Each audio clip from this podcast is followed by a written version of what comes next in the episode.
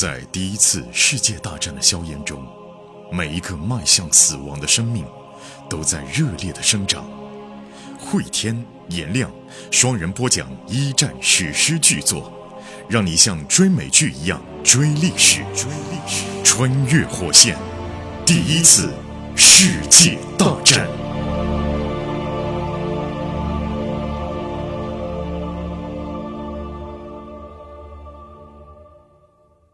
商业火线一战，各位好，我是颜亮。我是慧天。前情回顾啊，目前呢，在战局方面呢，德国人在忙着判断英法联军是不是打算在索姆河这个地方跟他们进行一次大决战。因为从目前的种种迹象来判断的话，英法是把重兵在往索姆河在囤积。嗯，但德国人也奇怪，因为索姆河防线是他们目前防御工事做的最好的地方。对呀、如果要大决战，英法联军会这么傻到选择这个地方来决战吗？所以他们还在犹豫当中啊，在就没有增兵。而在大后方这边，我们的两位主人公莫代和艾斯尔两个人联手办了一份报纸，叫《军人之妻》。这份报纸的价值观呢，就是反战、妇女权益、劳工权益。这会儿呢，他们就要去做一件很危险的事儿了。暂时呢，这个有一个慈善机构，办官方色彩的慈善机构吧。呃，士兵和水手家属协会。他们呢是负责向战争时期军人的家属去发放一些补贴，但是他们这个机构呢下面有一个风化委员会，就是如果说你这个军人老婆有一些不检点的，自己去看戏啊，跟其他男人酒吧里喝酒啊，那么他们就会停止发放这份补贴。嗯在莫代和艾瑟尔眼里看来，这对于女性来讲不公平，于是他们打算上门去闹事儿去了啊。是啊，就莫代来说呢，他也觉得啊，在特殊处境下，这个女人带娃就很辛苦。本来就不容易了，就喝个酒又怎么样？哎，不不，莫代他觉得最好戒酒，他也赞成戒酒，哦，但是他觉得就算人家不戒酒，你也不能停他的政府补助，对吧？这个可能艾塞尔跟他想法不一样。嗯艾塞尔自己是做过女工的，女工们累一天，下班以后适当地去酒吧喝一杯喝点喝两杯，怎么了？莫代他就认为啊，整天过舒服日子的那些中产阶级如此此的专横，如此的傲慢，把士兵妻子养小孩的钱也剥夺干净，这简直就是活见鬼。仅仅是因为那个女的去酒吧喝了酒。对啊，嗯，所以莫代他就说啊，如果妇女有了选举权，那议会是不会容忍这种滥用职权的事情发生的。艾瑟尔又带来了十几个工人阶级的妇女啊，外加一个男人，这个男人就是工党的支部书记啊、波尼，前文出现过的波尼，喜欢艾瑟尔的那个。老实人给发了好人卡的，工党呢，现在也赞助莫代的这份报纸啊，资助的不多啊，提供一部分党费，但也还不错了，能够多发行一些嘛。莫代向艾瑟尔和工人阶级妇女走走过去啊，发现艾瑟尔正在和一个拿着笔记本的年轻人说话。艾瑟尔就讲啊，分居补贴不是慈善礼物，士兵妻子领取这些钱是权利。然后他说：“你看你是记者，就那个拿笔记本的是记者。”呃，埃瑟尔就说：“你看你当记者拿工资的时候需要经过良好行为测验吗？”你看我们的国会那些国会会员啊，领工资的时候，有人问他们喝了多少昂贵的法国葡萄酒吗？所以啊、妇女有权拿这笔钱，就跟领工资是一个道理。艾斯尔思路非常清晰。嗯，这笔钱就是因为他们家有人当兵就可以拿了，对。不存在还要因为这个女人是不是表现良好才可以拿。嗯啊，莫代也很赞成埃瑟尔，而且感慨，你看埃瑟尔终于有了最适合自己的岗位，表达多好啊，见解说的鲜明。多清楚啊，哎这句话啊，那个记者呢，就感觉眼神啊，好像爱上了埃瑟尔。埃瑟尔是很漂亮的哦，我们前文讲过的，眼神迷离啊。但同时他也是有点抱歉的说啊，呃那你的对手们如果讲对当兵的丈夫不忠的妇女不该得到资助，你们如何回应呢？哎，对呀、这个回应也是啊。就如果嗯那个他们老婆在后方出轨了，出轨了对吧行吗英国当时是没有嗯，军婚保护的啊。是啊，艾瑟尔就愤怒地说：“那你们调查丈夫了吗？”嗯嗯，我相信啊，在法国啊，在其他地方，那些有我们战士服役的地方，都有妓院。已婚的妻子，你说在后方和别人调调情，你们认为大逆不道？那已婚的军人丈夫呢？出入妓院呢？部队登记他们名字啦，取消他们薪水啦。通奸是是一种罪过，但不是让人陷入贫困、让孩子饿死的理由。这个艾斯尔不去打辩论，真是可惜了、啊。这个我觉得反驳的非常有力啊。是啊，艾斯尔的背上啊还背着他的儿子劳埃德，他儿子叫劳埃德。这个劳埃德呢，十六个月大，一岁多。最好玩的时候啊，长着浓密的深色的头发，一双碧绿的眼睛，和母亲是一样的漂亮。莫代伸手呢就把劳埃德抱过来，哎呀，小孩一下子扑在这个莫代呃婶婶的怀里面啊，就在那跟他玩。莫代心里面咯噔一下。啊，一时就激起了渴望，他也真是希望啊自己能够有这样的宝宝。我以为他发现这孩子怎么长得跟我哥那么像呢，对吧？有可能吗？真的有可能，长得跟我哥哥怎么那么像，越长越像了啊！哦，他心里咯噔一下，可能潜意识也许意识到了，哎，这小孩跟我好像啊！对啊，跟他是血缘关系。对呀，哎，这是亲侄子，亲侄子，亲侄子是侄子吧？亲侄子，哥哥的孩子不就亲侄子吗？对呀，对呀。我们再来看啊，自去年的圣诞节以后呢？呃，末代就没有得到沃尔特的任何的消息了。也许现在自己早就成寡妇了，莫代也不敢多想。这个念头呢，非常可怕，不知不觉当中总会冒出来。莫代不得不强忍下眼泪啊。埃瑟尔这时候走过来，为莫代介绍了另外一个年轻的女子。两个孩子紧紧地抓着那个年轻女子的裙子。这个人叫做杰尼啊，杰尼长着一张漂亮的脸。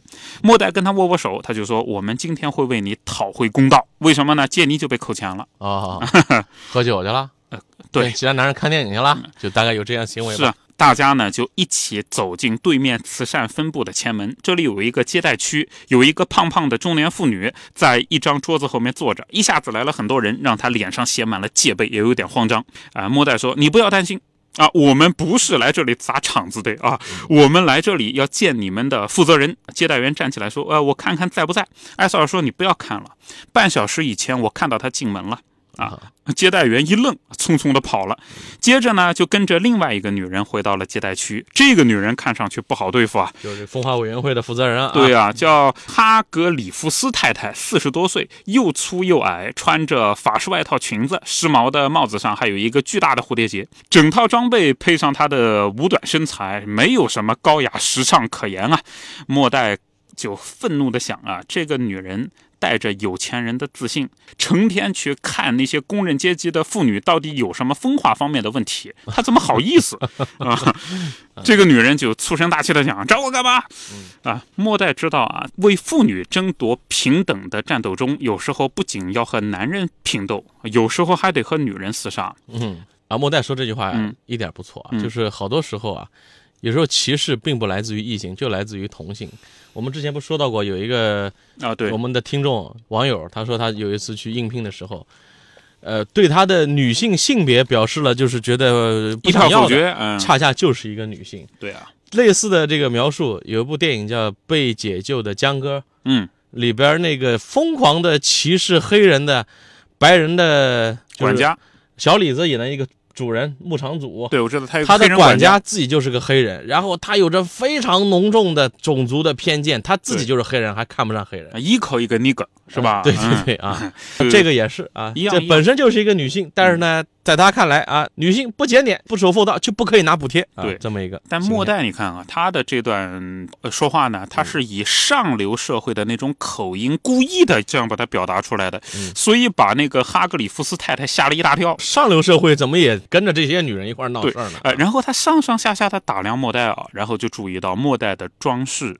比自己的可要昂贵的多得多啊！嗯，然后再开口的时候呢，语气已经不那么傲慢了。他就说：“哎，呃，我这边不能讨论个别情况。”呃，莫代没理他，就说：“来来来，这个杰尼，你过来，我们今天解决你的问题，你在这儿做个证啊。”嗯，然后呢，哈格里夫斯太太说：“我记得这个女人，她上次对我很不礼貌。”杰尼就说呢。我跟这个女人发脾气了，我说用你的大鼻子去管别人的闲事。杰尼之前也来闹过，对，因为扣钱了嘛。到底为什么扣钱呢？我们来看看。对，呃，莫代他就说啊，你扣他钱，难道是因为别人对你无礼吗？然后这个哈格里夫斯太太嘴巴一歪啊，他说不是的，有人看见那个杰尼，他去小狗小鸭酒吧喝酒，还去戏院，两次都有一个年轻的男人陪着。那你看嘛，分居补贴是给那些良好的妻子的，政府肯定不愿意。以资助那些不贞的荡妇。嗯，莫代真想一把掐死这个女人。然后莫代他当然了，克制一下，他说：“你没认清自己的角色啊，你不能因为某种怀疑就拒绝发放补贴啊，你有证据吗？”啊，哎，我们这儿不妨问问在听节目的男听众啊，嗯，就算是一个课后作业吧。当时的这个英国慈善机构的风化委员会认为，军人的妻子如果跟其他男性出入酒吧跟戏院，那么就停止补贴。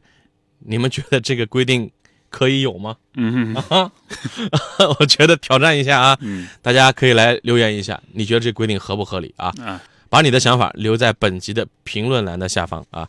当然，在女权主义看来，这是不可接受的啊。对，埃斯尔呢也插进来啊，他就说呢，当然我知道你不会有证据，你又不是福尔摩斯，对吧？嗯，那我就问你一下，你的丈夫是不是现在安安全全的待在家呀？然后这个女人说不，我丈夫跟着部队在埃及呢。然后埃斯尔说，这么说你也领分居补贴喽？我问你啊，还有人去你家查一下你是不是行为不端啊？还有人看你的餐具柜，看看里面的酒有没有少啊？有没有人盘问一下你和快递员的友谊啊？然后这个人气死了，外卖小哥的事儿你们也知道了。啊，你简直是太放肆了啊！这污个呃，这这个女人呃，哈格里夫斯啊太太啊就在那吼，然后莫代就说呢，哎，你看嘛，哎，你这么生气完全可以理解，对吧？你看我们指责你啊，认为你不真啊，等等，嗯，那你也知道为什么你这么对别人说话，别人生气了吧？哎，哈格里夫太太可以说，我行得端，坐得正啊，我跟快递小哥没有什么，我也没跟人去喝酒啊。对，这边哈格里夫斯太太呢就这样的，呃这太荒谬了哎，ridiculous 是吧？没有办法相提并论两件事儿。然后莫代就说，怎么不能相提并论呢？你丈夫和她丈夫一样。都在为了我们的国家冒着生命危险，你和他一样有权拿到补贴，但是呢，你要来判断他的行为，拒绝给他钱，同时又没有人来判断你，为什么不查你啊？啊，军官的妻子不就经常酗酒吗？埃塞尔又插一句，军官的妻子也经常和别人瞎搞。这什么话？哈格里夫斯太太就说啊，不许你们侮辱我。然后埃塞尔说，你侮辱杰尼也不行啊。莫代又说，哎，你看啊，你前面讲到。有人举报说，这个杰尼呢，呃，和年轻的男士一起去了酒吧，一起去了戏院。嗯，那个年轻人我们查过了，是什么人呢？是他弟弟，从法国回家休假两天，就两天。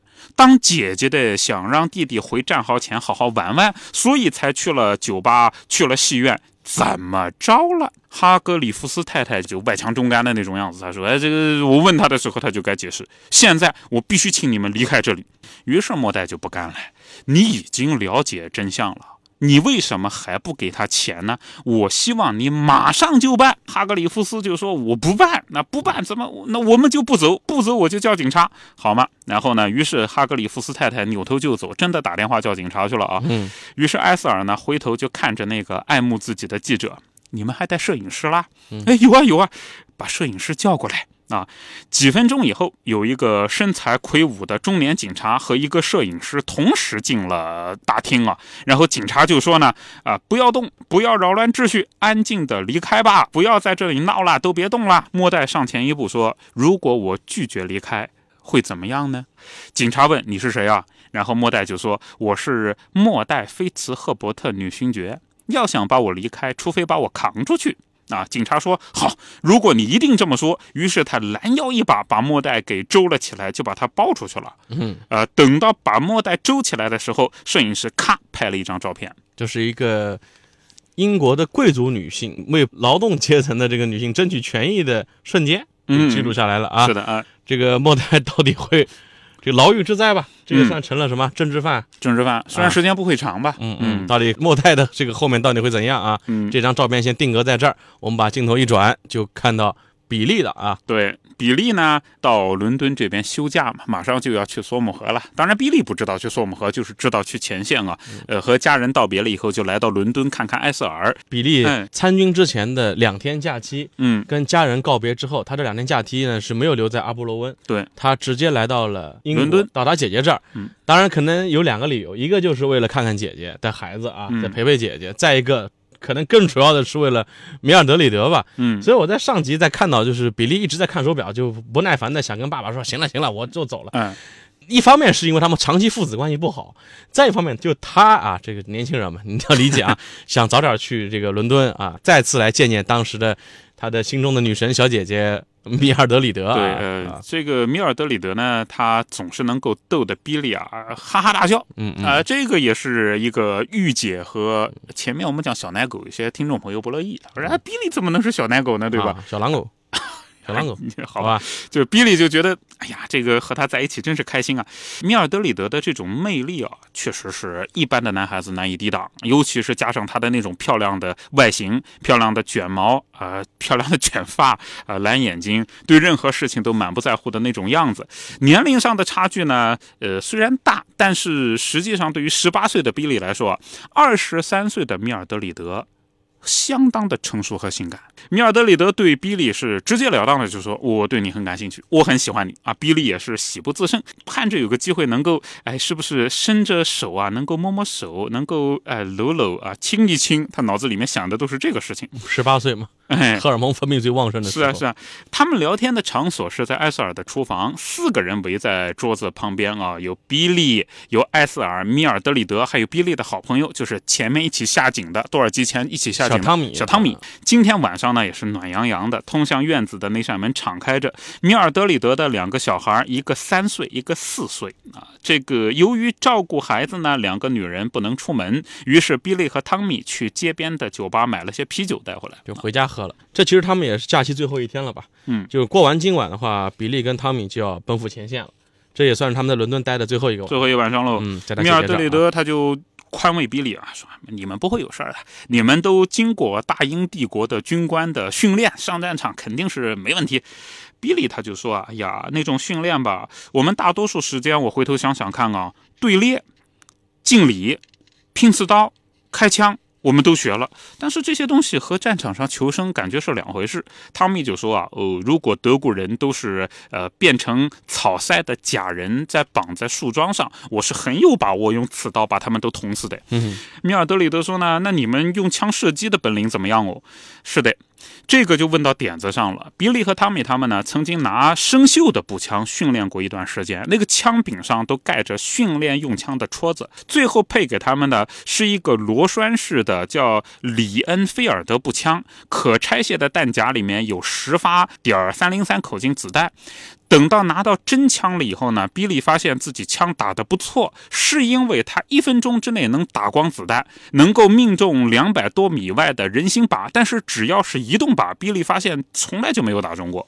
这个步枪的射击呢是以高速闻名的。教练员告诉新兵啊，世界纪录是一分钟之内打掉三十八发子弹。嗯，如果一分钟内打掉三十发子弹，而且能够中靶的话，那这是一个熟练工；打掉二十发子弹的话呢，这是及格线。但是比利觉得自己打得不错，也只能打掉十发。大多数的战友还不如自己，这就是他们的训练状况。真正让比利害怕的，他没说。一旦德国人朝自己射击呢，比利总是想啊，自己会不会枪一扔，转身就跑？这一点呢，比利始终没有信心啊。首先，如果真发生了，会很屈辱；再一个，真发生了，自己百分之百被枪毙，战场上逃兵嘛。是对吧？肯定被枪毙，还不如死在那儿呢。所以比利他就觉得可怕的时间快点来吧，搞清楚自己到底会怎么做啊。米尔德里德又说，不管怎么样，我都高兴，你们终于可以去打那帮可恶的鬼子了。那德国鬼子都是强奸犯。汤米就说，哎呀，这个米姐啊，我要是你，我才不相信报纸上的胡说八道呢。报纸上说工会会员都是不讲信用的，成天搞破坏，实际上就不是这么回事嘛。我们大部分的工会会员都是在为工人努力服务，也努力工作啊。所以呢，德国人不像我们报纸说的那么坏。他们说的那些事儿有没有？也许有，但肯定不都是这样。米尔德里德想想，点点头，嗯，有道理。转过头又跟比利讲啊，你们看过最新的一部电影叫《流浪汉》了吗？然后两个孩子都点头，看过了。我们特别喜欢卓别林啊，那时候卓别林的电影、对吧，很有名啊。埃塞尔呢抱起儿子啊，就说跟比利舅舅说晚安啦，上床睡觉啦。然后呢，小家伙就在那扭啊扭啊，不想上床。比利就记得这个小小孩刚刚出生时候那个肉团的样子，第一声啼哭的黏糊糊的样子，现在没想到长这么大了，这么壮实啊，他就很开心。过去呢，轻轻拍拍这个小孩说：“晚安啊，我的外甥，the，nephew 啊，nephew 哈，外甥不能翻侄子。”艾瑟尔用劳埃德·乔治的名字为自己儿子命名。这个比利呢知道，大家都知道，但比利还知道一件小事，就是劳埃德后面还有一个中名。就是外国人命名嘛，前面名字后面是姓，中间还有名字嘛？有的没有，但有的有。其实，在他的出生的证明上面啊，中间还有一个名字叫菲茨赫伯特。啊，哎，这个名字是在出生证明上的，但艾瑟尔没有把这个事告诉任何人，只有比利知道。比利呢，就盼着啊，当真上了战场，遇到那个狗娘养的菲茨伯爵，只要把他收进我的瞄准区里面，我把枪瞄着他，对他开一枪，那就可以出姐姐一口鸟气。这也不可能的啊！菲茨是他的长官呢。嗯，在战场上打一黑枪，谁知道？艾瑟尔就说啊，哎，你看看我的儿子啊，长得有点像外公，对不对啊？比利摇摇头啊，他就说，哦，等他长出小胡子来，我再看。他像不像吧？大家别忘了，菲斯是长小胡子的啊。对呀，所以比利他是知道情况的，所以他就调侃了一下，哎，早晚得长成一个小菲斯伯爵。嗯，啊，米尔德里德呢已经把两个宝宝啊，三岁四岁的哄上床，接着呢，两个女人就宣布啊要吃晚饭。艾瑟尔和汤米呢去街上买杜丽啊，有一种海鲜吧，海鲜啊，剩下比利和米尔德里德。其实肯定是故意的。两个人前脚刚走呢，比利就说啊：“哎呀，这个米姐，我真的好喜欢你啊。”然后米尔德里德说：“哎呀，我也喜欢你啊。”于是两个人就抱在一起接吻啊。这边呢，反正就是米尔德里德，就他是俩孩子的妈了，对对，俩孩子的妈。这个一步一步的在教比利啊，尝试男女之事的美好。对呀，但这边呢，因为不方便，因为马上汤米他们就要回来，所以也不敢进一步深入啊。嗯，等到晚上，比利呢躺在床上，心里面是毫无睡意啊。呃，他总是在想呢，要不要去米尔德里德的房间。人家是不是对我有没有邀请？对，因为在汤米跟这个埃塞尔回来之前，米尔德里德是有一个暗示的。是的啊，但是他也搞不清楚那个是真的，就是让他今天晚上就去他房间呢，还是只是无意中说了一下。是的，那万一要人家不是，这多干的干的。对呀，然后比利呢想来想去不管了，明天就要上战场了，管他呢。于是他就溜出床铺，然后汤米嗯醒了一下，说：“诶，兄弟，你去哪儿啊？”然后比利说：“哎，我喝，我去厕所，啤酒喝多了，有点跑肚。”于是呢，比利就穿着内裤。爬出门啊，走出门，然后爬上楼梯啊。楼上有三个门，他心说啊，哎呀，要是错会了米尔德里德怎么办啊？被赶出来多尴尬。对呀，要是一进门，米尔德里德就大叫，哎呀，流氓啊，强奸了，那糟糕了，对不对啊？嗯，不过不要紧。啊，这个米姐她不是大惊小怪的人啊，她打开第一道门啊，看着这个微弱的光线呢，看到窄床上面躺着两个宝宝，呃呃，做错了，那不对不对，门关起来，打开第二个门，这个门打开以后吧，小比利他就惊讶的发现呢，桌子上还点着蜡烛呢，哎，没睡呢，没睡呢，接着呢又看到一个稍大的床，枕头上有个脑袋。脑袋上眼睛是睁着的，嗯，米尔德里德就盯着自己啊，说：“他娘的，你怎么才来啊？上床！”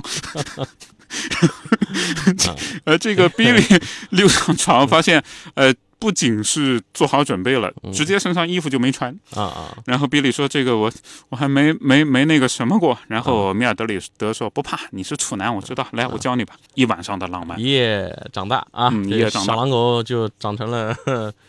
大狼狗，大狼狗了 啊！比利反正也是在上战场前一夜啊，完成了自己的一个男人的这一步吧。对啊，重要的一步啊。嗯，这这一夜对比利来讲又是一个成长礼吧。反正在上战场之前也完成了男人的这个重要的一步啊。对呀，这个有了心爱的女人，跟心爱的女人也有了这个夫妻之实，下面就是要迎来残酷的战争了。那比利走上战场之后，会不会被分配到？索姆河战役的那个军团当中去，包括他会不会真的在部队当中遇到菲茨伯爵？他要真遇到菲茨伯爵，会不会真的拿枪出来把他给干掉？嗯，我们在下集当中跟各位继续来讲述。好，大家也记得赶紧移步我们的新专辑啊，叫《穿越火线：从一战到冷战》，这是我们跟喜马拉雅续签了，就是不光是讲一战了，连二战、冷战全部的一个打包的新专辑的模板当中，我们预计呢会有三百六十集呢。呃，我们会把目前更新的六十多集也全部搬到新专辑当中去，而这个老专辑就逐步的开始停更了。关注我们的新专辑《穿越火线：从一战到冷战》。呃，另外呢，跟在听节目的喜欢旅游的朋友也说一下，因为我是在江苏广电主持旅游节目的，在七月二十七号的时候呢，我们组了一个团啊，跟旅行社合作去法国和意大利十天的一次旅行，也算是重返一战的战场吧。七月底正好是可以看法国的普罗旺斯的薰衣草，那我们这站呢也有按这样的安排。所以有兴趣跟我们去重返一战的战场的朋友，也可以关注一下我的个人的新浪微博，叫交广言亮，交通广播的交广，语言的言，光亮的亮，交广言亮。呃，我会把这个行程的相关的报名啊，各种路线啊，行程啊，也会置顶在我的微博当中。好，感谢各位关注我们这一期的穿越火线，我们在下期节目当中再见。在第一次世界大战的硝烟中。每一个迈向死亡的生命，都在热烈的生长。慧天、颜亮双人播讲一战史诗巨作，让你像追美剧一样追历史。追历史，穿越火线，第一次世界大战。